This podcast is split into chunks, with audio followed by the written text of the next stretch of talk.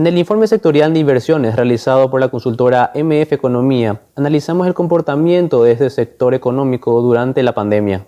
Para los primeros ocho meses de 2020, bajo la Ley 6090, se aprobaron 45 proyectos con una inversión estimada de 130 millones de dólares. Esta cifra es 55% menor a lo registrado durante el mismo periodo de tiempo de 2019. Con esto, se espera generar unos 1.300 puestos de trabajo.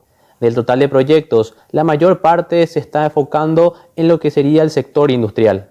Al igual a lo ocurrido a nivel mundial, pareciera que la entrada de capital al país estuvo afectada por la pandemia del COVID-19.